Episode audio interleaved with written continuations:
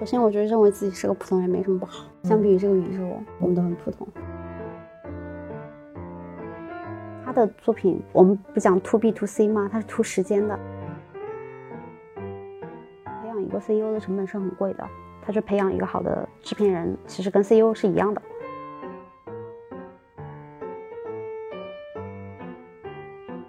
这个市场，大家的心里需要好故事，带给不仅是娱乐消遣，还有希望。Hello Hello，大家好，我是你们的思思。这期的播客非常特殊，因为我们是用第一次的用播客的形式来录播客。过去闪光少女听到的全部都是我们的视频转音频，好像很没有场景感。我在翻到我们的嘉宾的时候，就在想，我最遗憾的一期是哪一期？我想就是经书这一期，因为当时我印象很深，拍经书这个选题的时候，它郊区的鸟还没有上，但是已经在筹备次年的春天上了。啊，那是去去年，应该是去年我们拍的经书那一期。后来那一期拍的实在有点赶，我在无数次午夜回放的时候，我都觉得经书好几次讲故事的时候都给我留了口，我没有接下去。是真的，我真的觉得，就当时应该再问的更深一点。我就觉得我我我我非常兴奋，我当时非常兴奋于你讲了一个很好很好的故事。主要是咱俩太熟了，对他没有那种你知道吧，客观的感觉没有。啊，对，我们现在音频就正式开始了哈。我是今天的主播思思，然后我们今天的嘉宾是江叔，你有什么要介绍的吗？我说到这，我要说另外一个事儿，你知道吗？关注我的微博，那个推荐语是“我是你爸爸，你爸爸”。当时断网页就是之前微博的一个同事，嗯，现在在快手工作，他发给我看了，他说你怎么回事？什么关系？我也不知道为什么会是那个。介绍我自己啊，嗯，主业在做电影吧，嗯，就这样吧，嗯嗯，这么平淡的介绍你自己，嗯，那不难呢，一个艺术家，也没有艺术起来还，对对，我刚才也唤醒过这场景，跟跟我想象中一模一样，我就觉得你会在自我介绍这个环节里非常的轻浮，不轻浮，认真的，认真的，艺术工作者，艺术工作者啊，我为什么我想到了轻浮这个词呢？因为我觉得听我播客或者看我们内容的人应该。只要是关注我的，应该不可能不知道轻浮，因为提你的频率有一点像买奶茶。是的，对，就是一天提八次，但一天只能买两次奶茶。所以，我你知道，我前两天跟我之前一个好朋友聊天，他去大厂工作，他本来自己在创业，后来他去大厂了，他就跟我说，他说他因为他五年前开始创业的嘛，五年前开始创业，然后三年前差不多干黄了，做社交的，啊，他说他现在就去了字节。然后在 leader 一个大的社交项目，嗯，然后他说他开始慢慢意识到自己可能不是那个 the one 了，嗯，那我们当时聊到了你，嗯，他说但是，经书一定不是个普通人，就因为我当时说我说怎么可能呢？我觉得我们走到今天走到这里，怎么可能是普通人呢？我说我跟经叔的关系好，就是因为我在问所有人说你觉得自己是个普通人吗？就我们问我们办公室里的人，他们都非常真诚的回答我是，我还问过那个出圈的那个记者徐延敏。我说你认为自己是普通人吗？他他他非常认真跟我讲他是，我心都碎了。呃，首先我觉得认为自己是个普通人没什么不好。相比于这个宇宙，我们都很普通。嗯，我就上午去体检了，我在心里想，我来修我的驾驶舱了，因为我前几天跟我的呃一个新认识的朋友吃饭，还蛮的聊得来的。他就在说，他说他追求的是，因为他在修佛，他在修天台宗。嗯，他他是一个自己在做投资的男生。嗯，他就想知道，如果剥离掉所有的意识、所有的外物之后，他的那个我是什么？嗯，然后他也把这个问题抛给了我。我说，如果真的能做到那步的话，我希望我看到的我是什么都没有的，空的。嗯。嗯，因为那是就佛家讲的无我嘛，是一个非常高的，我现在完全没有达到的境界。嗯。嗯，我理解你刚才说的就是嗯。佛教中的空性，嗯嗯嗯，同时我觉得人不能认了，嗯，我明白你的意思，对，就是我我觉得能够过，能够把 ego 放低一点，然后过普通人的生活，是一个也挺值得尊敬的事情。但是如果你在北京，对吧，又是我们这个圈子的，你认了就让我感觉有点心碎。我定义一下你说的那个普通话，我理解是你觉得这个普通是对现有秩序的一个完全的认同，比如说你要结啊现这个社会约定俗成的那些规则，你要结婚生小孩，当然这些这些也没什么不好，或者你要有一个特别呃稳定的生活，你觉得你这辈子就这样了。那可能，我觉得那个可能是让你伤心的一个点。我就跟你说的再具体一点吧。嗯，他说，因为我之前那个朋友是创业做社交的嘛，你知道创业做社交总有点改变世界的梦想，他会做一点不一样的东西。然后他跟我说，他觉得五年之前或者是十年之前还还有可能靠创意驱动，靠你的创意，靠你的灵感。嗯，五年之后早已经成为了靠体系、靠工厂化。嗯，就是他进入了一个工厂，然后他就不得不说服我。工厂的那套做法是对的，嗯，我说我说，真正改变世界、改变这个世界，或者是我们看到那个新东西，一定不是工厂生产出来的。即使你现在在一家工厂当中，你也不能这么认为。嗯，我说这是历史规律。嗯嗯，所以啊，我那一刻他提到你的时候，我稍微就找到了一点托底的东西。我觉得五年、十年、二十年，你都不会去承认，真的承认自己是个普通人，这一点对于我来说是一种非常非常大的安慰。好的。看来我不只是你的给你做夜宵的邻居哈，有人生灯塔。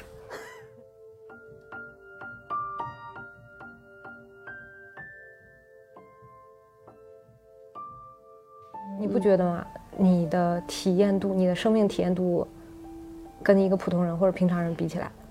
可能是你的体验度和信息量是是正常人的好多好多好多倍。嗯嗯，你觉得为啥？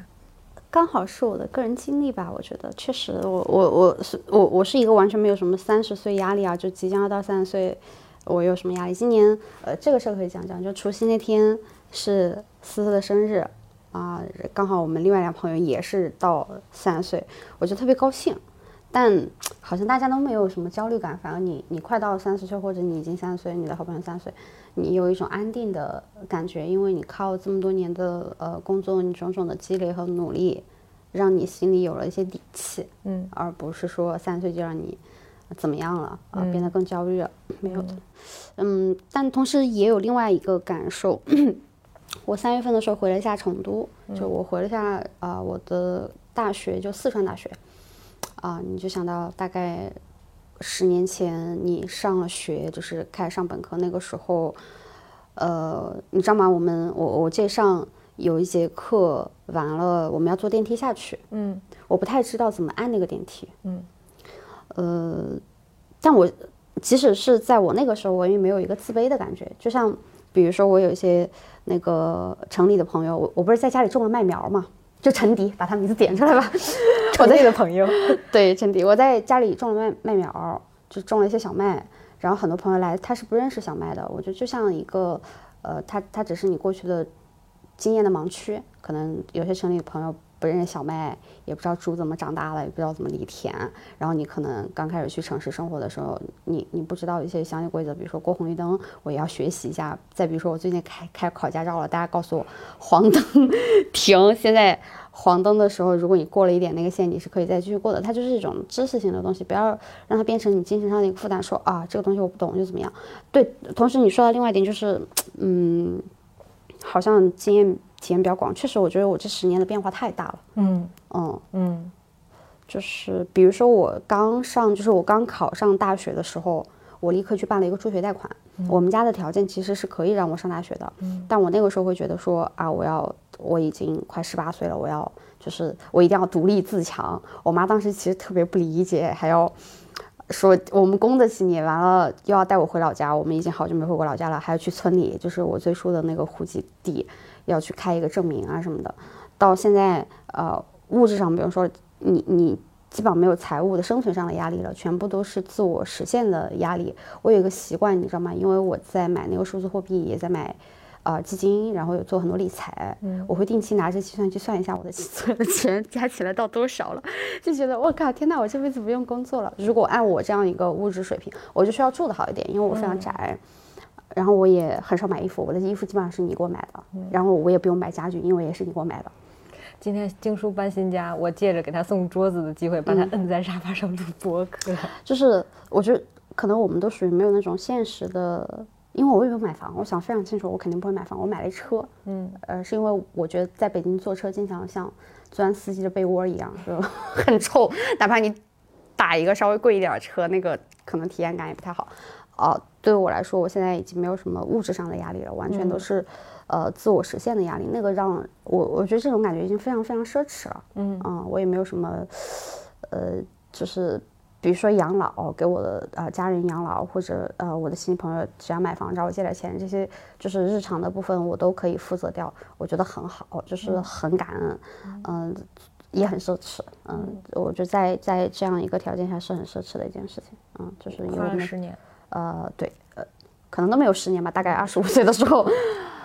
因为前几年做的一些工作让我赚到了一点钱，嗯，对，就是呼应你说的那个，呃，就生活体验比较广，嗯。因为啊，说到这我真的好有话说，因为我三月份回四川那一趟，我真的还蛮触动我的，因为我回了我小学一年级的学校，嗯，我看到然后我回了，我把我所有去过的，就是上过的学校都去了一遍，因为其中三个学校它就在一个就在我们县嘛，啊，只有大学在另外一个地方啊。虽然我也上过南山中学在绵阳，但是我上了一个月我就退了。嗯，我一年级的学校它不是曾经是一个寺庙嘛，那是因为村里没有学校，嗯，啊，那个就决定说把那个庙其中有两个平时是那些信信众他们吃饭的地方改成了我们的教室。呃，我曾经回去过一次，当时关掉了。这次回去发现重新粉刷了一下，就是地方上一些比较好的政策吧，让这个寺庙可以复原。我才知道，第一，那个寺庙是建于康熙八年的一个寺庙，嗯也就是说距今已经三百多年了。第二个是那个寺庙是有一块碑的，嗯就讲着这个庙成立的很多历史。那个碑，呃，曾经被抛弃了，就是被扔扔扔到了河里边儿。嗯前几年那个河道干枯，居然就冒了来出来，大家就把捡，因为发现好大一坨石头，还是平整的。呃，现在村里面的年轻人都不知道那是什么了。呃，老人就说啊，其实是这个庙里的碑，又放了回去。那个庙里还有一个守庙的老先生，他曾经是个杀猪的，嗯，因为他是个五保户，嗯啊，就五保户就说他没有子女啊什么的，还给我家杀过猪，他还认识我爷爷奶奶什么的，我们就在那闹唠嗑，然后我就想着啊，一年级的时候我是什么样的？我每天都迟到，我是班里最小的孩子，因为那个呃学校两年招一次生，我爷爷不是会算命嘛，他说我肯定智力比较好，所以呢，呃，就是我爷爷从算命来说，他从小认定我是个天才儿童那种想法，所以他四岁就把我送去了上一年级。我妈可反对了，因为我好矮，就坐在教室第一排，且话极其多，成绩也很差，老师都，我记得有一天，我的班主任去找了我爷爷奶奶说，我不知道他是不是智力有点问题，你给他就煮面嘛，我们晚上四川晚上一般吃面来着，你多放两坨猪油，看会不会让他变聪明一点。呃，我觉得好不专业，但是我 这真的就是这种。然后每天我们老师是我们村里的退休的村支书，因为没有老师嘛，他就来给我们上课。然后班里啥孩子都有，最大的已经十四岁了。而且我们初一十五是要放假的，因为那个庙是借来的嘛，人家要办活动的。嗯，而且课间的时候我们还可以去拜拜那个菩萨呀什么的。然后我们教室呃整个学校挺小的，它的那个钟是一块汽车的内胆，那个板儿是个铁的，一敲。然后因为我每天都迟到，因为我奶奶舍不得让我很早起来，我就每天都迟到。等我到学校的时候，老师就拿着一根铁棍说你去敲两下，大家就下课了。可能前两节课就已经下课了。然后你你你你想到你曾经是这样的一个状态，对吧？而且我想起来，我觉得非常幸福，因为 我们当时也没有什么教育的压力，比如说老师有些心情好，我那个老师向老师他最大的爱好是钓鱼，所以一旦他想钓鱼，他就给我们放假，然后把我们带到河边，他我们在那玩水，他在那钓鱼，他就给我们讲诗词。讲什么春天的诗啊，什么河的诗啊，什么鱼的诗，就这样一句一句，我们就在一边玩那个草砸砸泥巴，然后他我们就在那背诗，或者有时候他家农忙了要收麦子，他就把我们带到地里，我们就在地边上，甚至还会帮他干点活儿，他就给我们讲一些农忙的事，我觉得特别的好，就是。嗯，如果说我我我我觉得有什么比较罕见的珍贵的，是我从来没有觉得这些经历它是不好的，我我觉得很特别，所以它也带给我另外一个影响，是让我在生孩子的以及教育这件事情上完全没有心理压力。我会觉得我的孩子将来一定能教养的特别好，和我不太会去逼他。虽然据说大部分父母可能真的生孩子之前都是这样的，因为像呃北京，如果你没有户籍，对吧？孩子上国际学校或者呃私立的，可能一年学费二十多万。嗯，所以我我很多朋友非常抵触生孩子，或者是，嗯，他们生了孩子，也就是压力比较大嘛。我就没有这种，可能我小时候我觉得我是放养长大的，我现在不也挺好的吧？嗯嗯，你知道我今天看了一个说牛顿出牛顿出生在中国会怎么样？会会咋样？会厌学吧？估计。他如果牛顿生活在中国，那个苹果掉下来的时候，他妈会跟他说：“快去弹琴。”哦，嗯，如果是我妈，应该会叫我把它捡起来吃。对我们刚才说到，就是你有一个很自由的童年。嗯，这是为什么？我觉得我每次来你家，你跟我讲的你那些朋友，我都非常惊讶，因为我和你是完全相反的。就是我的小学、初中都拆了，都没有了。嗯嗯，然后我跟我的小学同学、初中同学再往上都不认识。嗯，我也没有他们的联系方式。嗯，我的朋友在一茬一茬一茬的换。嗯嗯，但你每次说起你最好的朋友的时候。第一句话叫我有一个小学同学，嗯，我觉得他非常的神奇。就是如果用一个比较土的话，叫你是一个很重情义的人，就是你你有一部分的你是永远活在你的童年时代的。走走评价过我，他说我觉得你的青春期特别长，长到我觉得这辈子好像都不会结束了。我那天去上海跟一个朋友聊，他是上交的硕士。他就是一路是学霸过来的，你知道他给我讲了一个什么事儿吗？说他最他也是没有什么朋友的人，他最好的朋友是一个九七年的澳门男生。嗯，那个澳门男生人生是计算 ROI 的，在交往的时候，那个投入产出比太恐怖了。对，你就知道吗？那些学霸，他说学霸无非分两种。一种是他们认为考学是最重要的，就是我以我学了什么跟我做了什么之间的联系，我有没有在国外读一个这个学科的博士为鄙视链的顶端，鄙视链的底端就是进互联网大厂工作。然后呢，呃，学霸的另外一种可能就是要追求自我实现，因为他用了一个词，我觉得很精准，叫他们被过去的尊严感绑架了。我觉得我听起来就是他努力的把他把自己变成了这个。社会生产力的燃料，对这个系统中，干嘛要把自己活成一个燃料呢？就是主动把自己变成变成一块煤，你知道吗？我就这个感觉，我听下来，当然我不是嫁给别人啊，我只是，哎呀，敬佩吧。我反正是过不了，我也不能说别的。嗯，你你现在知道我的那种愤怒吗？是煤，而去跟别的小猪猪说，你看做煤多好，我就是一只小猪猪。我很快乐，我是一只小猪猪。我很快乐，我是一只与众不同 The One 的一只小猪猪。每只小猪猪和每只小猪猪都不一样。好的，我为另一只小猪猪骄傲。但你不要告诉我没的生活就是对的。嗯。你不能因为你是大，你你是一个大厂，你就是对的。我特别为这这件事情而愤怒以及悲哀。就像现在网上经常有一个讨论，就是女生要不要结婚？我觉得其实最理想的一个社会形态是，结婚的人有过得很有尊严，对吧？单身的人也可以过得很有尊严，大家互相不要去觉得对方的生活很烂，嗯。啊，但现在好像就是，嗯。嗯，很很对立冲突的样子，嗯，就都没有给到一个基本的尊重和尊严吧，嗯。嗯，所以他就要去说服自己，我这样是最对的，其实是可能是种匮乏的表现吧，我也不知道，我每次遇到这种人，我就离得远远的，嗯，但但某某一个时间段，你又觉得很有效率，你就觉得。确实，我不得不承认，那些在北京一直上好学校的人出来了之后，他是活得很有效率，他身上那种精英感让你觉得。我那天参加了一个生日会，那生日会上所有人都是精英，我就坐在那里，你知道吗？我看到他们的交往和交谈中，我就像是，你知道吗？嗯，阴阳交界处，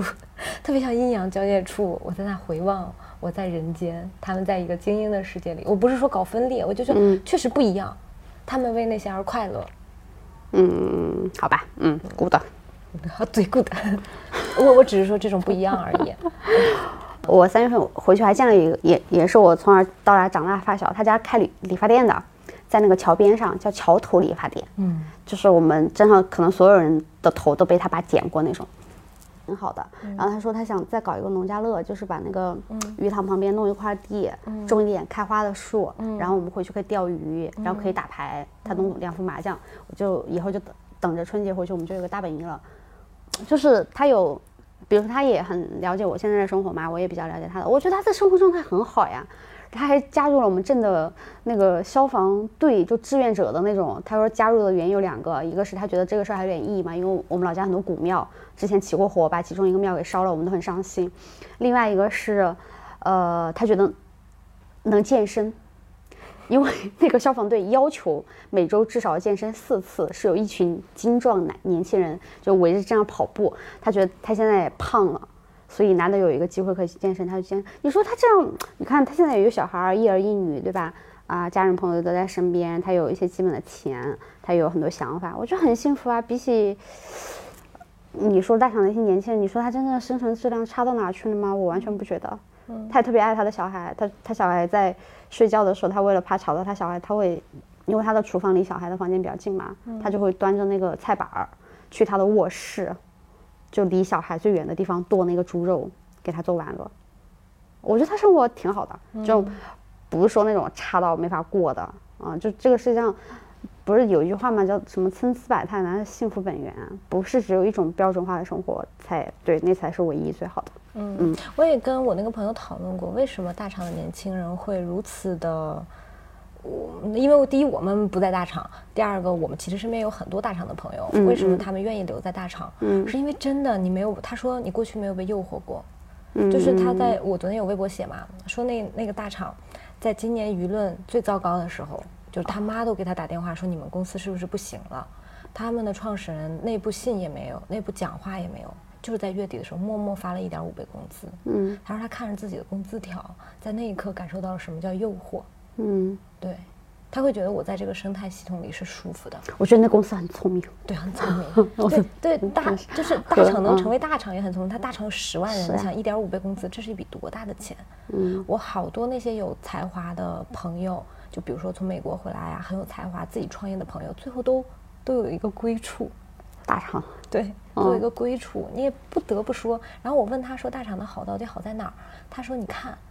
在大厂，因为他们是中台制度，就是比如说我我一个产品，其实我产品只有很少的人，我们全部都共用一个中台。嗯。而过去你都没有想象到，就举个例子，我们今天一个社交产品，它一个能视频的功能，就我给你看实时功实时视频，就这一个功能要花三四百万甚至以上。嗯，一个小的创业公司是负担不了这笔钱的，但是大厂可以。嗯，他如果想开发一个五年之后的功能，他现在就能烧得起，用中台烧得起这个钱。而他们的中台都是最好的那种工程师，前端、后端，这是一个小厂完全不可能。你想要实现自己的梦想，现在靠一个 idea 是完全不可能的，因为太烧钱了。嗯嗯，所以我一方面我又无比深的理解，因为钱以那样的形式到了你的账户上，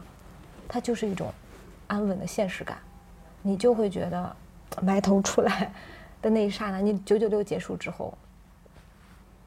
的一种安慰，你觉得至少还有钱的回报。嗯，对我有一个关系很好的姐姐，你也认识，我就不说名了。引一下，引一下。对她，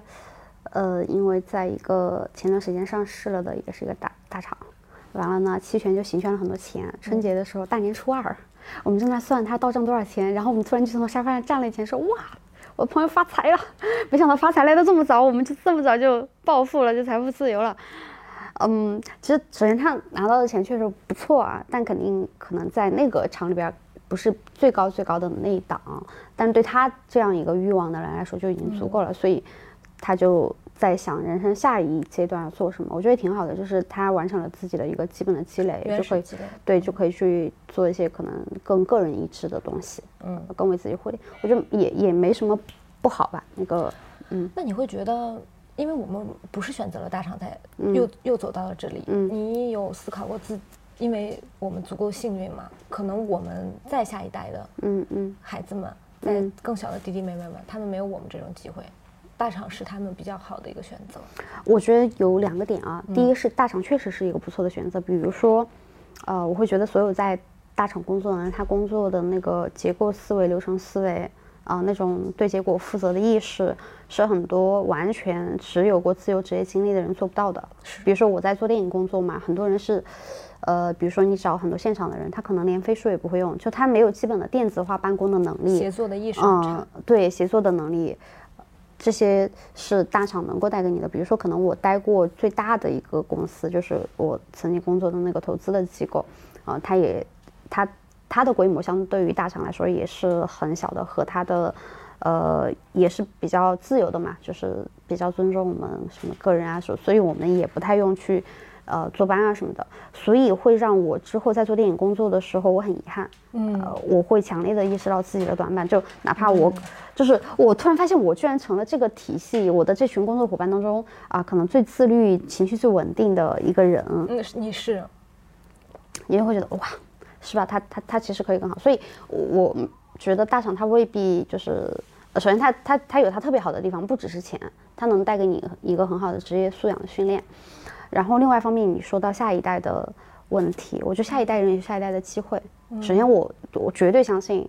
就是下一代不会比我们现在更差。就是比如说，下一代有一批年轻人，他们需要选更自由的方式，他们的空间一定没我们大。嗯，因为国家在发展，和我相信中国未来几十年一定可能是甚至是全世界发展最最好、最稳健的一个国家。嗯，所以未来的年轻人的机会一定比我们多。就像我们这一代人，可能比我们的父辈。他们当时最好的一个选择可能是去国企，嗯，去事业单位，对吧？嗯，去进厂，就是那时候进厂也也已经是一个很好的工作。但我们这一代人，像像我们这种社会闲散人员，是吧？不也可以啊？不去一个大公司上班，你也有一个自己的事业，这是很奢侈的。真的，我我经常看一些新闻，包括最近看印度疫情的新闻，或者，呃，你看到很多国家因为战乱，因为种种原因在破败，呃，但是我们有这么一个。你想，我们拿投资的时候二十出头，嗯，然后你能见到可能这个国家最顶级的一批做投资的人、做商业的人，这多奢侈呀，嗯嗯。所以我说这是我们的幸运啊。对，以及我觉得下一代随着国家发展，他们的空间是会变大的，嗯嗯，这个社会会变得，因为这是生产力决定的。当这个国家生产力在提高的时候，我相信年轻人会做更多的选择，嗯嗯。祝福年轻人们。对，真的就是，不是因为我是个五毛怂，或者 或者因为我是一个，对，呃，我我确实是一个，不是因为我们俩今天要聊的政治正确，确实是真心所想。嗯，我觉得可能不只是因为是我爱国，或者虽然我也真的挺爱国的，就是我希望这个国家发展更好。但另外一方面，我是觉得随着国内的增强，年轻人的机会会变多，就是嗯，去大厂，对吧？首先很多国家还没有大厂嘛，嗯，或者很多制度之下。它它是一个你能找到比较好的一个工作，另外一方面是你有很多可能性嘛，你也可以去干别的，嗯。嗯，如同给了我给了你机会，让你突然做了电影，给了我机会让我突然的创业了，因为对于我们二十多岁来说，那不是一个稳健的规划，就是我完成一，完成二，完成三，而是像跳棋一样，我一下子打开了这个新的世界，打开了这个新的机会，嗯，对你来说是电影，嗯，你现在再回看那个时候呢？你你是一个什么？因为你从今天的自己再回看那个时候的选择呢？嗯，一方面当然是自己运气很好，可能你二二十三四吧，我记得我拿奖的时候二十四。呃，你做一个片儿，你能拿到七八百万的预算，然后你在国际上拿了很多奖，虽然它最终票房不好，但它从一个艺术片的角度来说，它已经做到了它的极致。然后我也得到了可能职业生涯上一个比较好的东西。嗯，但现在让我回头看，我会觉得，我不，我不太确定我是不是配得上这个机会，这是我最真实的感受。因为其实我也不太，嗯，就是你想想这个过程中你的很多失误，它出现的很多困难，呃，你就会在想是不是因为自己能力不够，或者其实这个机会配得上，就是就是一个更更能力更强。呃，人品更稳健，就是他当时的状态更稳定的一个人。然后我有一个呃连续创业好几次的朋友，现在公司已经做的比较好。他跟我讲过一个话，我还蛮认的。他说培养一个 CEO 的成本是很贵的，他说培养一个好的制片人其实跟 CEO 是一样的，所以他希望就是消除我的那个愧疚感。对，而且你有时候会想嘛，为什么这个这个这个机会落到了我头上？嗯，它不只是对比同行业的，你有对，就像我们刚刚上一发说的，你的很多过去的朋友，对吧？他肯定没有你现在这么好的机会，呃，然后你的很多同行也是，嗯，你你你就会想，为什么呃会发生在你身上，和你应该怎么对得起这份幸运？就是你在那波起来的时候进去了，嗯，那波电影行业最好的时候进去了，啊，对。嗯，是的。你知道我那天看宁浩的自传，嗯他当时拍《疯狂的石头》的时候，刘德华本来要给他五百万，嗯最后评估了一下，只到账了三百万。嗯然后中间有个很有意思的段落，是他一开始想想用郭涛，嗯他说郭涛是一个什么人？郭涛是一个在现场会自己带锅煮饭的人，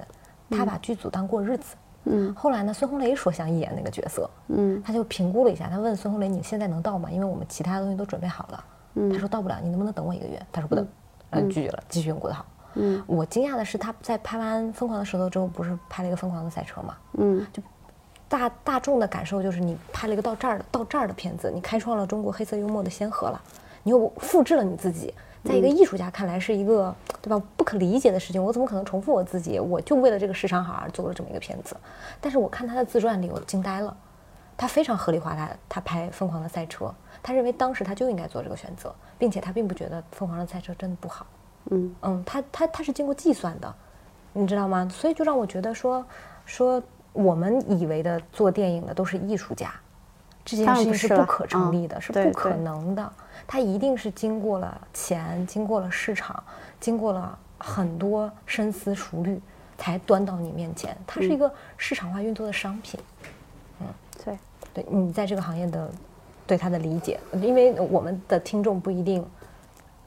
离这个行业这么近。嗯嗯，讲讲我现在在做的片子，虽然还没拍出来，呃，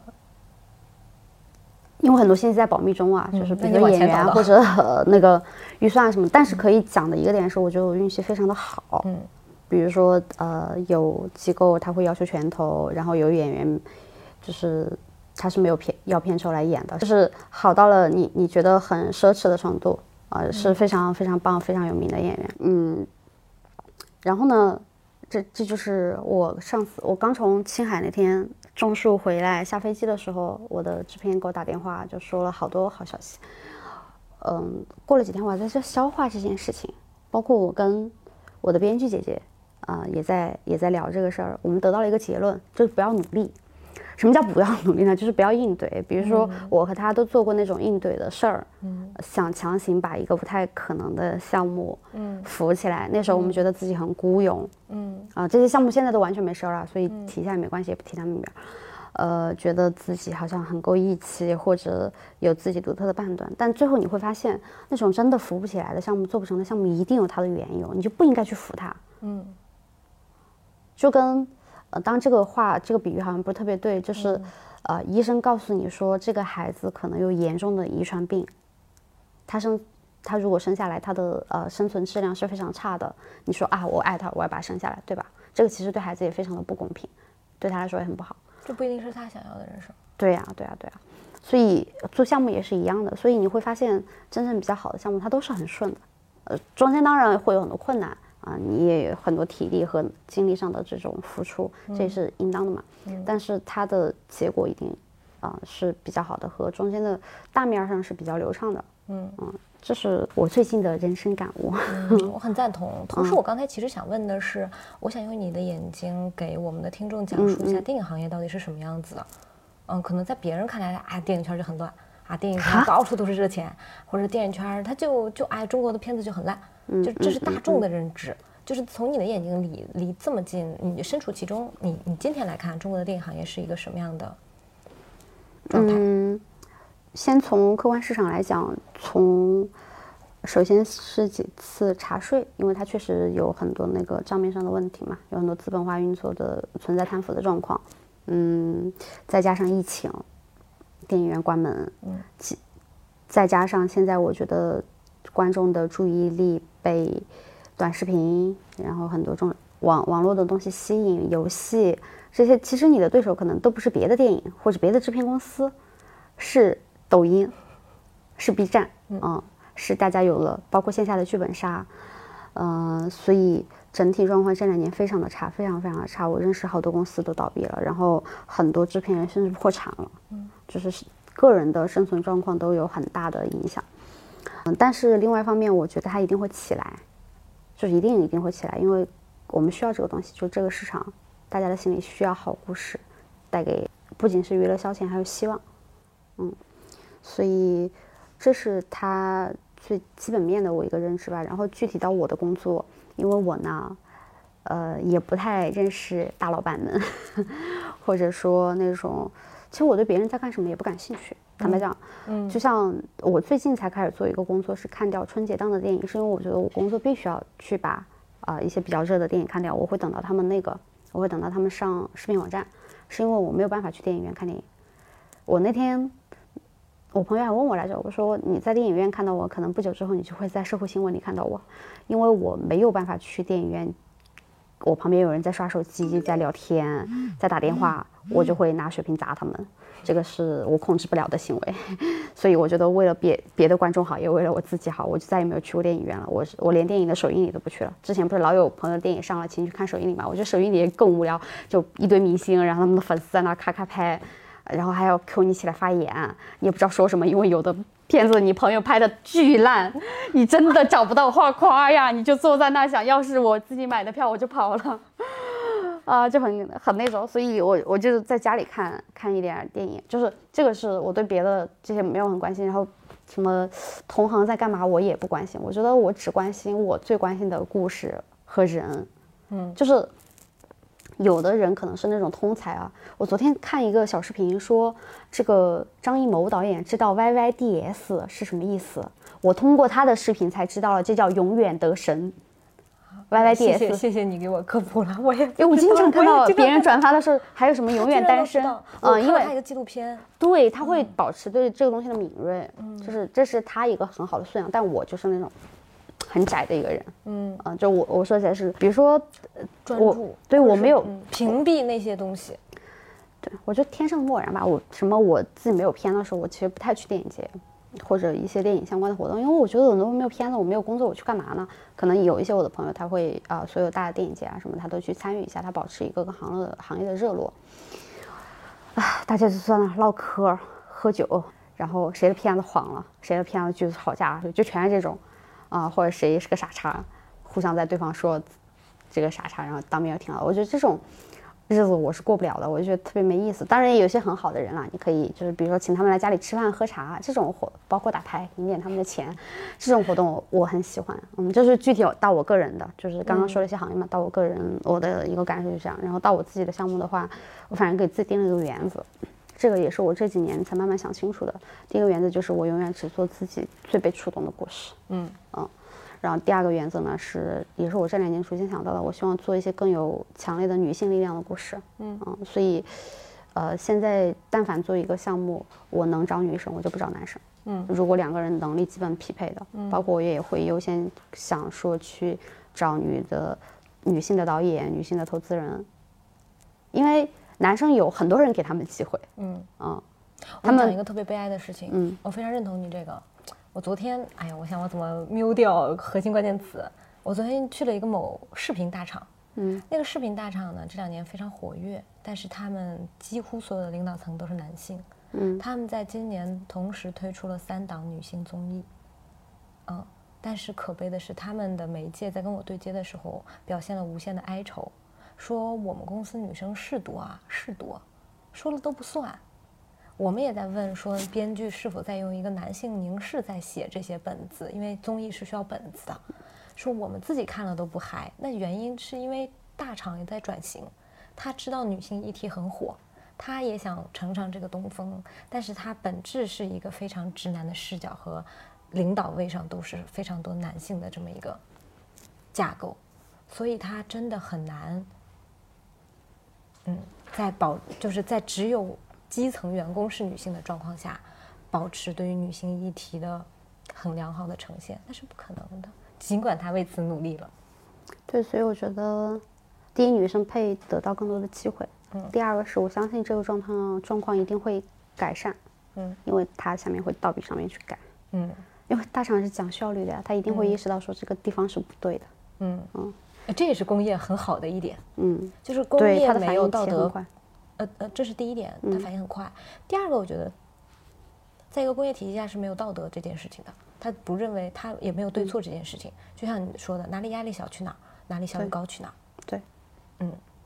如果换一个呃女性的领导能改善这个状况，我相信他们一定会做的。嗯嗯，嗯，你圈子里面为什么你你你在圈子里跟那么多女性的制作人、投资人，包括编剧在接触的时候，你有什么样的感受？跟对比跟男性在一起，我感受我非常的快乐。比如说我们的编姐姐，我之前还有就是约他们在办公室来着，后来由于我们每次剧本会都开得非常长，那，七八个小时、十多个小时的状况都有过，所以呢，我就会约他们在我家，我们啊开会两餐，我还给他们做饭啊，大家一起做一点饭。上次我们开完会之后，我们还去楼下遛了狗，嗯，我们还去做了秋千，最后被保安赶走了。我们楼下，我们小区里的秋千是这样的，只许小孩坐，不许大人坐，所以你一去荡秋千就会被保安赶走。对，但我觉得是的，是的。然后我们在那儿散散步啊什么的，他也聊到他工作一些新的想法嘛，呃，他想做一个，反正我特别喜欢的东西，我就觉得，哎，就是大家就像朋友，没有那种然后开会剑拔弩张的，就是是你慢慢去够一个东西，很舒服。我是很喜欢很喜欢跟女生一起工作的，包括他们每每次交稿了，我就给他们买一个蛋糕，我 还给他买了一个按摩仪。嗯，就是女性有女性的生存方式。对，而且我经常想到一个点，就是我现在的工作跟我曾经以为的成人生活是完全不同的。我曾经小时候，你看偶像剧之类的，对吧？大家是穿着高跟鞋，涂着一个红嘴巴。呃，很凶的那种女强人的样子，我以为啊，大人的生活就这样的，我发现完全没有。我们几个就像那种海绵宝宝一样，躺在我的沙发上说啊，电影我们这里改一下。我说 好，就这种啊、呃大家都很，我觉得很松弛，嗯，这个是很可贵的，而且会，比如说，呃，我的编剧姐姐，然后我们几个合作人，他他们各自都还有一些彼此的项目，甚至还有一些自己的艺人啊什么的，就会聊一些状况，你会非常为他的信息，比如说他他终于有一个做了很久的剧要开机了啊，或者他们在找一些人，大家互通有无，想想办法啊，那种感觉特别珍贵，所以我反正。我非常喜欢我的工作室，我觉得我的工作就像我生活一样，它带给我能量，而不是消耗我。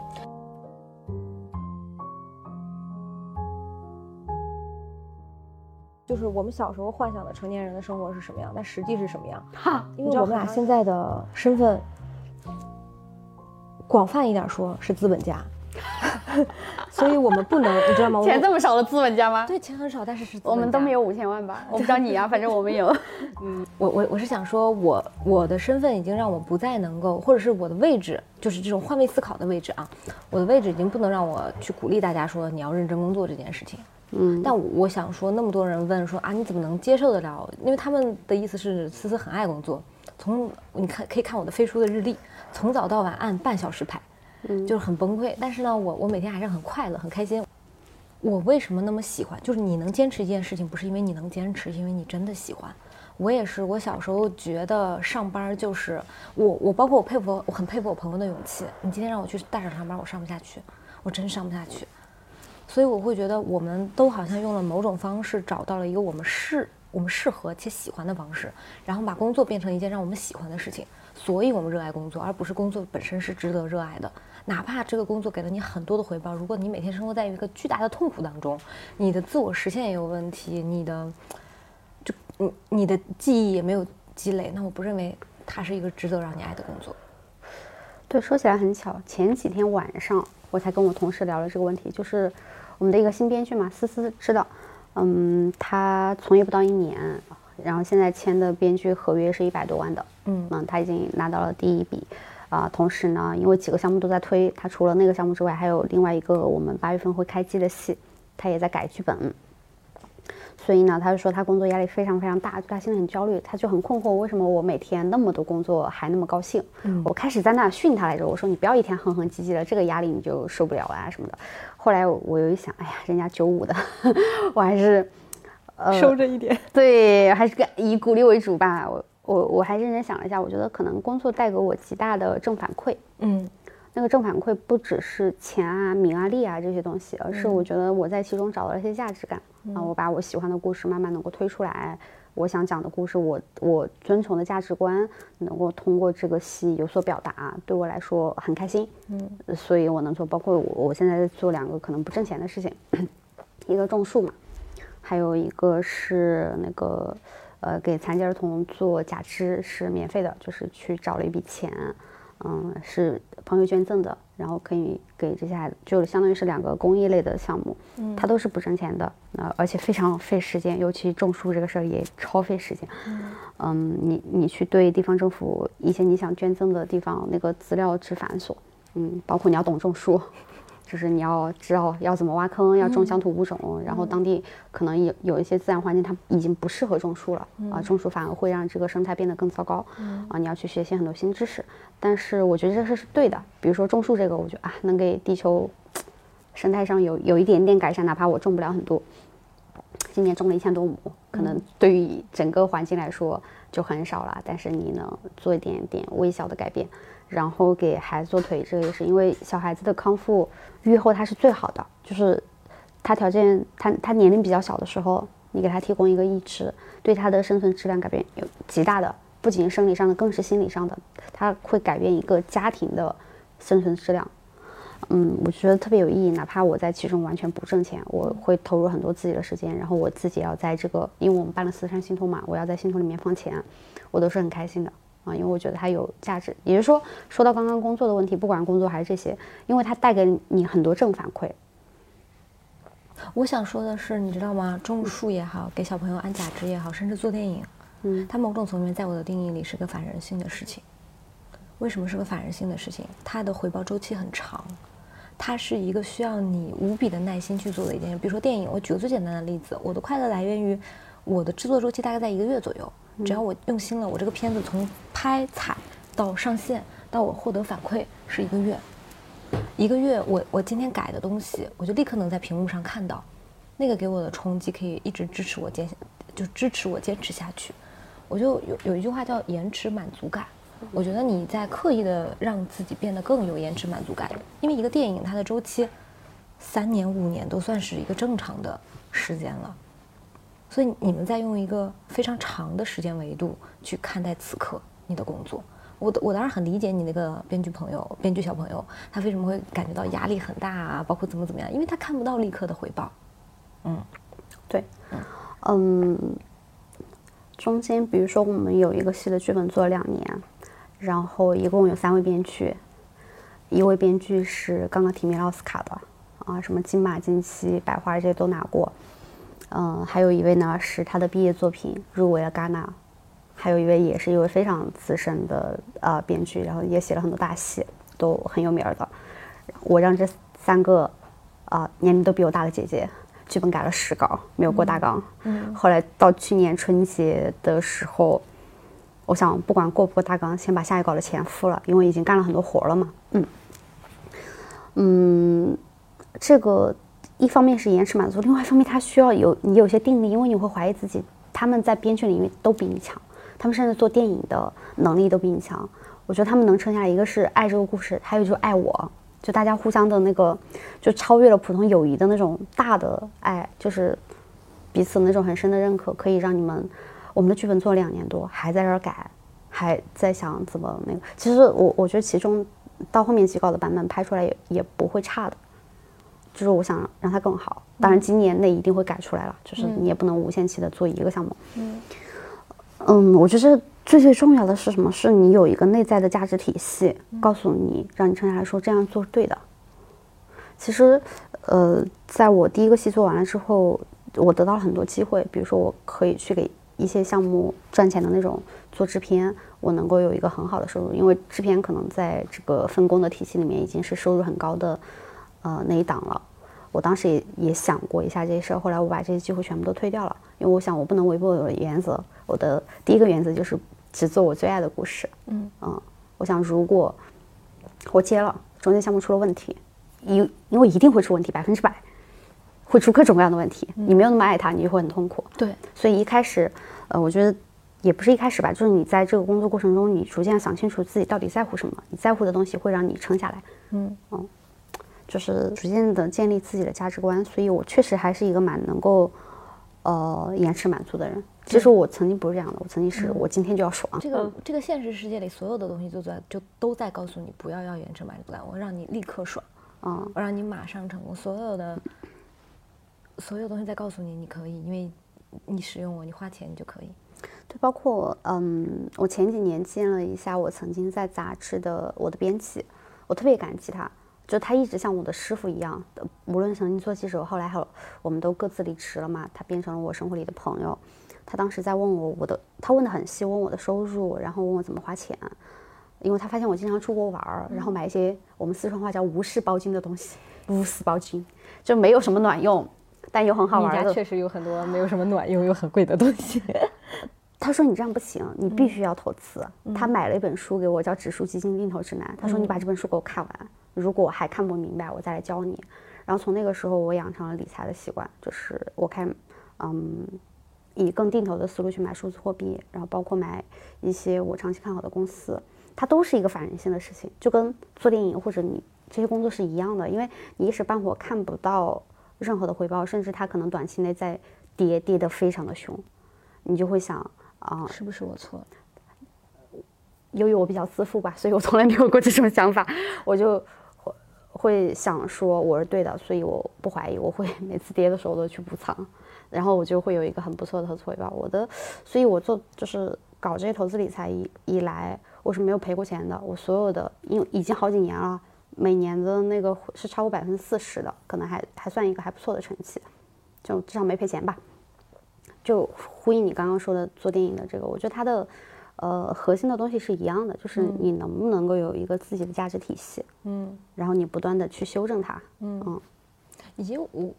我有一种什么样的感受呢？就是我们到了，我那天跟我朋友聊天，说我们到了三十岁，快接近三十岁的时候，你就你知道很多人变成了清教徒，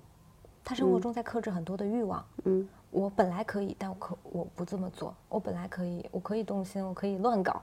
对吧？但我不这么做，我不这么做的原因不是因为我是一个很有道德感的人，而只是我选择把我的精力用在那些最宝贵的地方。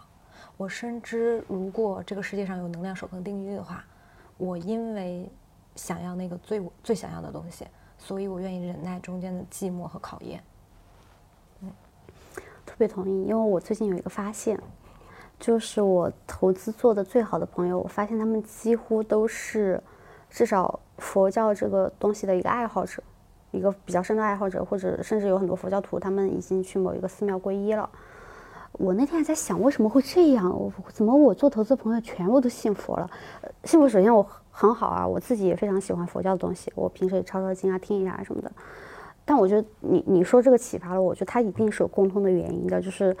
呃那种比如佛教讲空性无常，你要接受你投的东西。突然的涨跌，呃，然后你要认识到这个背后的规律是什么，包括强烈的自律，它都是做一个好的投资者非或者更宽泛一点讲一个呃比较好的职职场上的一个人都必备的素质。所以这群对你这么一说，我有点明，我终于想明白了这个道理，为什么呃我我那些做投资最好的几个朋友，他们全部都是信佛的。嗯嗯。那这也而不是对，而不是我我可能我们曾经想象的那种霸道总裁啊，就是生活中有无数的考验，对，然后风凉了，什么让王氏集团破产吧，这样的都都都没有，都特别的客气。他的欲望越来越垂直，不能说他没有欲望，他一定是有强烈的欲望的。我不相信再往上走，你没有欲望的支撑，反而你欲望和你变成了一个体。嗯你所谓的知行合一，只不过是让你想要的东西最终汇总在一个地方，就是你想要被记住，你想要最好的那档作品，你就要克制自己在过程中做很多分散的事情。嗯，我觉得这这是一个价值体系和一个逻辑。我有一个嗯很喜欢的建筑师，叫祖姆托，一个瑞典人。他有一个非常有名的建筑，是他给一对啊教徒的夫妻。在山里边建了一个很小的教堂，他建了九年。他这样的人，随便怎么着做一个项目，他他实际上可可能可以挣好几亿美金吧，就可以赚赚很多钱。但他花了九年给两口子做一个教堂，那个山里边也没啥人，但现在是一个非常非常有名的作品啊，可能会有一些爱好者去参观啊什么的。我他的这种定，他是他的作品，我们不讲 to B to C 吗？他是 to 时间的。嗯，这是我最近在思考的命题。嗯啊，我觉得我们更小一点的时候是渴望被这个世界尊重的，因为可能在过去的成长过程中没有那么多人去尊重你，所以你希望得到的是尊重。但是慢慢的，可能到了快三十岁，以及真的想清楚自己想要什么，有了我自己的评价体系和价格体系、价值体系之后，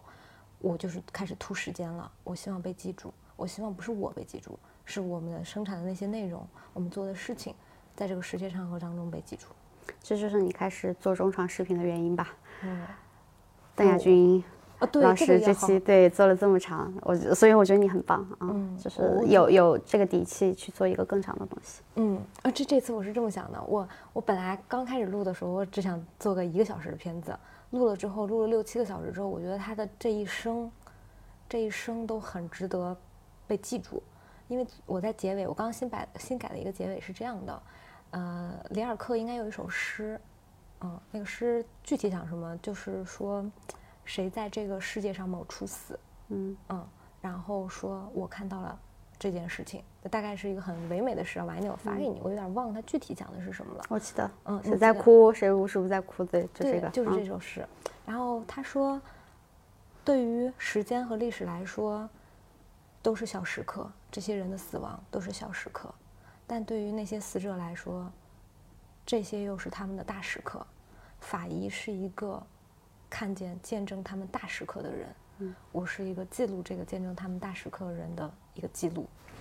嗯，这是我大概的结尾。就是我刚刚说那个同事，他平常是不看这些节目的。那天我我我我在看你的片子，他知道了，然后他说，呃，舒姐，你能帮我找思思？我我特别特别想看这个原始素材，因为他们学犯罪心理学嘛，所以呃知道很多跟法医有关的事儿，说这个职业特别的了不起，包括他也知道什么 DNA 什么时候开始普及，曾经的法医的工作有多难，他觉得这个人太需要被知道和记住了。对，就是我会越来越认可什么东西，就是就是我这么证明我自己，或者我们团队已经有能力做出及格的片子了，现在就是我要倾所有的能力把它变得更好，让这个人值得被看到，嗯。所以我我在拍完他的第一瞬间，我就想到了你，我赶紧回来跟你说，我做了这么一个故事，因为你知道很多人在在动摇我。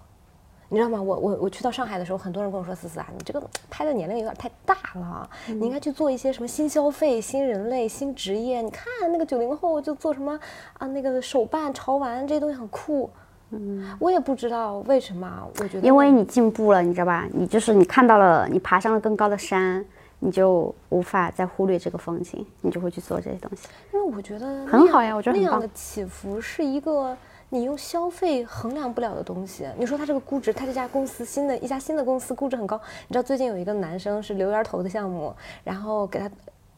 植物素食那个吗？哦，对，你怎么知道？六千就是他一个清华的小哥哥，还挺会做内容的。我就完全没有拍他的欲望，我现在很多时候都没有拍这这类型人的欲望，我没有这个欲望了。就是我觉得你估值再高又怎样呢？这个世界上估值很高的人很多，对，但那些你知道嗯，改变人心、在在在需要被记住的那些人，对，可能比如说，呃，植物素食这个项目也不差，它可能有很大的公共的价值，但是因为你现在有了你最在乎的东西，且他们没有被看到，呃，可能有一些已经完全在聚光灯下的资本也会推把他们推出来，让更多人关心，但这些是相对无人关心的，没有人在乎，我不拍就没人拍的东西。嗯。我现在很在意这陈，你个能把它拍好。那天，所以我小同事跟我说，他想看我，还蛮吃惊的。我在想，你真的内容越做越好了，连他这种完全不看这些东西的人，居然想着来舔我，他是在那苦苦哀求我，通过说啊，第二天要帮我做个什么，然后来换的。哇，我是真的想要再拍一个，我现在已经变成上中，我要再重新再拍一个下。嗯，对我，因为我觉得你你这就像你刚才我们上一趴说的那个结尾一样，就是像买基金或者是你买理财产品是一样的，你看到了一个好的，你应该下重注。就像我们那天我上次来找你走的时候，你跟我说的，他说你说人一辈子就活几个故事，嗯，可能很多人一辈子就活一两个故事，但是我觉得邓亚军这个他的一生活了那么那么多个故事，我就要下重注把它挖出来。讲讲种树的故事嘛。嗯，是这样的，因为我一直特别想种树，我还有几个朋友也是这样的，其中有一些人比较有钱啊，啊、就是且有强烈的这个意愿。然后呢，我们今年初的时候就跟他聊，应该有一些实际的、实际的行动，所以就想，我们就去办了一个慈善信托，以因为这样比较合规嘛，以这个信托的方式捐助了，呃，一共捐助了五个项目，总共有一千多亩地。因为这个朋友他现在还没有公开这件事情，所以我就不讲他的名字了。其实也是个名人来着，呃，在但五个项目中，我只去了捐赠额度最低的那个，就是他种的地的面积也不是最大的，自然条件也非常的差。嗯，他在青海那位老师叫南佳，他是一位藏民。嗯，曾经他是在做兽医，然后又又做藏族的手术，所以他曾经的呃经济条件非常好。直到八九十年代的时候，因为他住在青海湖边，盗猎，然后挖矿，嗯，包括陆续来了一些游客，那边的生态已经完全被破坏掉了，还有很多人去捞鱼，那是个国家保护动物黄鱼，所以呢，他有一天就发愿，他说他希望他的家能够回到小时候的样子，他做了一个梦。那时候谁都不信，就他梦到了青海湖变成他小时候的样子，他就把他的牛羊也卖了，生意也不做了，家里条件蛮差的，就开始做这件事儿。他能苦到什么程度？他们为了阻止那些捕鱼的人，因为捕鱼你要用那个电嘛，用电就要那那地方带不进发电机，在那个湖冰面上湖面上，所以他们就带电池。那电池一扔下去，它能一颗电池能污染六百吨水。所以他们就去拦那些人，他也没有什么武力装备，只能靠硬闯。他们冬天是睡在湖面上的，你能想象一个人在湖面上连续睡很多天吗？就下面铺一个被子，上面支一个帐篷，那帐篷啥也挡不了，挡挡一点风吧。所以他最后严重到，呃，截肢了。就他现在也是截肢的。嗯，就这样努力了几十年之后，到现在环境就变好了。他最后还剩一小块地，有几十亩。呃，因为他现在，呃，就是自己稍微赚一点钱，他就种一点嘛。所以这次我们这个信托就一次性的捐助了，呃，捐赠过去就看到，哇，那天种树的时候我都要哭了，因为他们那个呃地方大家都是牧民嘛，相处，呃家与家的距离隔得非常的远，不像咱们一户一户的。我还在跟我的同伴说，我说这同学怎么串门啊？这串个门开车得俩小时，但是。一到早上的时候，我都不知道他们怎么知道的这个消息。我想他们难道有微信群吗？还是他们都有微信什么的摇人摇过来的？一下哗啦啦来了几十个人，自己带着敲。而且除了南家老师一家，他们还比较有重视经验，其他好多牧民是自己不太知道怎么挖坑的，手上全是血泡，就这样挖了一天。你也不知道，你说这个有什么现实的收益吗？我们有给一点人工费，但是也不多的，那个就是很低的一个钱。那边我们的就是他们报上的预算很低很低。嗯，他就说他这辈子做梦很少，一共就做个三个三四个梦，其中有一个梦就是我刚刚说的，他梦到青海湖又变成他小时候那种水彩丰美的样子，然后现在实现了，其他他做的梦也都陆续实现了。然后因为他是个佛教徒，他说他很诚实的说，他不像有的佛教徒说自己见过菩萨，呃，感应过神迹或者梦到菩萨对他说什么，但是他的生命中发生过三大概三次，他觉得。向菩萨保佑的事儿，呃，第一次是他有次追一个盗猎的人，追到了冰面上，后座坐着他的一个邻居，突然有一个声音就跟他说：“你你别再往前开了。”他就转头问那人说：“你听到有人跟你说话了吗？”那人就一副“你傻了吗”的表情。他说：“我真听到有跟我们说叫叫不要往前开了。”他就回去了。回去过了几天之后，有人告诉他，他们追的那个人就在。湖面前面一点点的位置，那个冰冬天冻的最厚的时候，不知道怎么就裂开了。然后第二次是他去捡垃圾，因为他平常稍微有点空，他就自己弄个小车，把沿着星海湖两边的垃圾捡一捡。就在一大坨垃圾里面，他看到有一个东西好像在发光，他就把它拿出来，外面已经锈掉了，一拔开是一把刀。后来我们还认了一下，是一本啊，一把一九四二年美国制造的军刀。且可以放到枪托上的，我们谁都想不通为什么这把刀会出现在那里。呃，因为在藏族的文化里面，捡到刀是非常吉祥的事情，所以呢，他就把这把刀捡了回去。回去开没有到一公里的位置，有七八个男轻年轻人就来堵他，说：“大家今天你会死在这儿。”因为他当时阻止那些人去，比如打那个羊，嗯，然后淘金什么的，阻止他们，他结了很多很多仇。当地有些，包括他不断的去上上级部门举报，都变成一个刺儿头一样这样这样的形象了。所以很多人很恨他，也不知道是真的想把他杀死，还是只是口头威胁一下。呃，但肯定是要揍他的。他就拿出了那把刀，说：“那我们，对，那今天就谁也别走。”那把刀还蛮长的，很锋利，我们在他家看到了。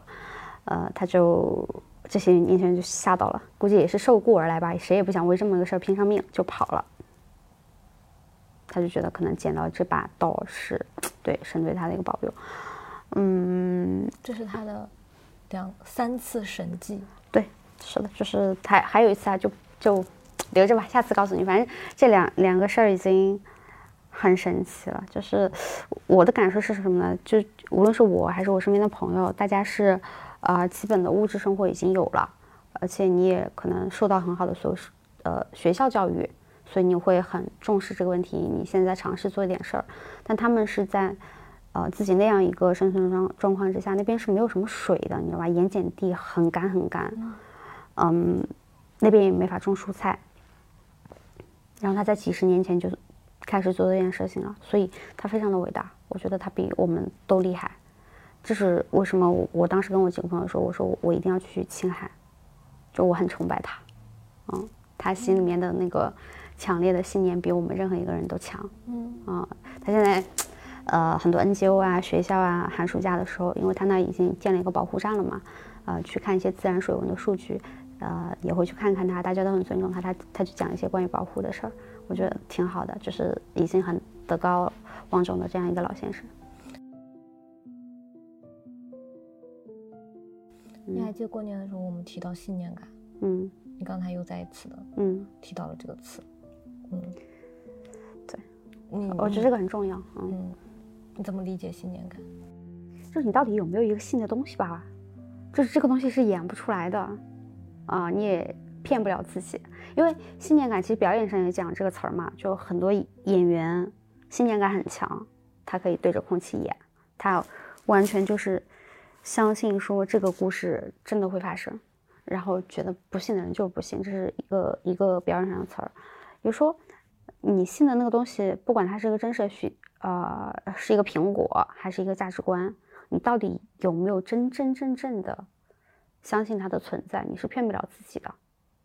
你其实也很难骗别人。你可能骗得了一时吧，但你绝对骗不了一时。都没有一时，可能你骗不了十天。嗯，你今年春节的时候跟我讲说，李焕英的成功是源自于她的信念感。对，嗯，因为我不知道贾玲啊，我我我觉得这个电影可能也拍的她非常的累，包括这个结束了之后很多事务性的工作。但我觉得这个电影真是她一生必须要讲、不得不讲的故事，就她不讲出来，她非常难受，她一定一定要讲，这个很重要的。哪怕可能所有人都会评价说啊，她的导演技巧没有那么的好啊，什么他什么喜剧演员 low 什么的，我觉得这些人都在扯淡，你知道吗？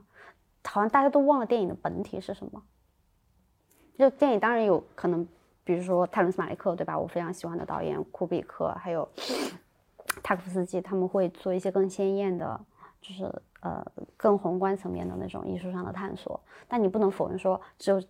呃这种普通的什么故事片、商业片，它就没有价值。我觉得这些故事也特别的有价值，因为很多人就像《诗经》跟网文的区别。现在年轻，你比如说一个普通的年轻人，他上班非常累，你让他去看《时间》，他看不进去的。但网文真的人能让他快乐一会儿，你能否你能说那个快乐是 low 的吗？是恶心的吗？你为什么连别人这点东西都要剥夺掉呢？更何况，我觉得李焕英的情感极其真挚。其实我挺佩服贾玲的，不是说她商业上能做到这么成功，而是你再去讲一遍一个那么伤痛的故事，然后你希望你跟这个伤痛和解，你用一个爱包裹了他，你对啊，就是他对他妈妈那么深的一个怀念和爱是很打动我的。所以我觉得他真的就应该成功，这是信念感的成功，对，也是价值观的成功。因为你想要以他的这样一个履历，比如说他做一个别的喜剧片，做做一个别的普通的商业片，他肯定也能拢来一些资源，也能做的还不错，可能也能赚一些钱。他为什么一定要做这个？因为他做的过程中，包括后来我有看到很多物料嘛，可能网上也有发，经常拍戏的时候他会在现场哭的收不住，他会想想那个很难受的。我甚至自己都在呃想啊。他的团队其实应该在他导完这部戏制作完之后给他找心理医生的，因为不是说这个戏成功了他就他的心情就会好，而是你把自己强烈的暴露在了那么伤痛的环境里，就像你把一个人放在一个高辐射的环境放了几个月一样，你是要保护他的，嗯，就是我觉得他身边的人其实也应该去保护他，不是说这个电影做的极其成功了，他的二次创伤就消失了。嗯嗯，我觉得这也是一个女制片人能看到的东西。可能其他人更在意的是，他还能不能做出下一个，他是不是配得上这么多亿的票房？我觉得这些都不重要，就是首先她是一个人，她是一个女儿，然后她如此的疲惫和辛苦，呃，首先应该是这个东西，因为那段时间好多身边的人会在那讨论吧，谁说什么贾玲运气好之类的，我看到这种我就觉得很扯淡，嗯嗯，我今天听到一句话。说爱全人类是简单的，爱一个具体的人是难的。嗯嗯，是呀。我觉得我们今天整个的唠嗑当中，就是在讲一个具体每一个每一个具体的人。嗯我，尤其是比较触动我的，其实一个是你刚才说的南家，南家，南方的南，嗯，曾家家，他的藏文名翻译过来的。嗯嗯，我觉得一个是南家，因为我觉得就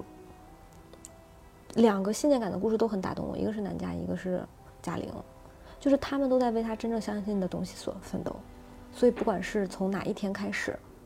他都一定会等到他那个结的果子。嗯，你觉得你是个有信念感的人？我觉得我是。那你信念的是啥呢？很多很普通的东西，很朴实的东西。嗯，比如说，嗯，那种价值观层面的，就说什么。哦，说到这，我觉得我我跟我的编剧姐姐最近聊到一句话特别的棒，就是爱情，我们不相信爱情会时时刻刻发生，但是我们相信爱，就是永远存在的。比如说我们之间肯定也是有爱的嘛，虽然我们可能没有爱情，就是爱情是一个很容易烟消云散的东西，但是爱是一个很恒定的东西。比如说你可能啊跟你曾经的恋人，你们之间已经完全没有爱情了，但是你们之间人跟人之间的那种爱。嗯，还有一些很就是自然环境里的东西吧，比如说，肯定，呃，我也经历过一些很创伤的时间，尤其是在我小时候。但是我想到，比如春天的时候，我坐在那个田边，然后布谷鸟布谷鸟在那叫，布谷鸟的叫声挺大的，啊，然后啊，太阳晒在脸上，那个把麦子烤出了一股味道，那个风吹在你的脸上，那种带给你强烈的温暖的感觉，可能是能超越很多。好像很沉重的事件，它也是一个极大的生命的体验。虽然可能不会有一个专门的词来形容麦子地里的风是什么，嗯，这个也是我的信念之一吧。啊，我相信一些自然的东西。嗯，好的，说完了，就说到这里。谢谢，谢谢大家。就到这里啊！如果喜欢我们这期，关注一下思思的播客和微博。和视频号啊，你们爱的经书会每天出现，谢谢大家，好挂了，嗯，拜拜，挂了，为什么又挂了这样的形容词？挂了挂了，八八六。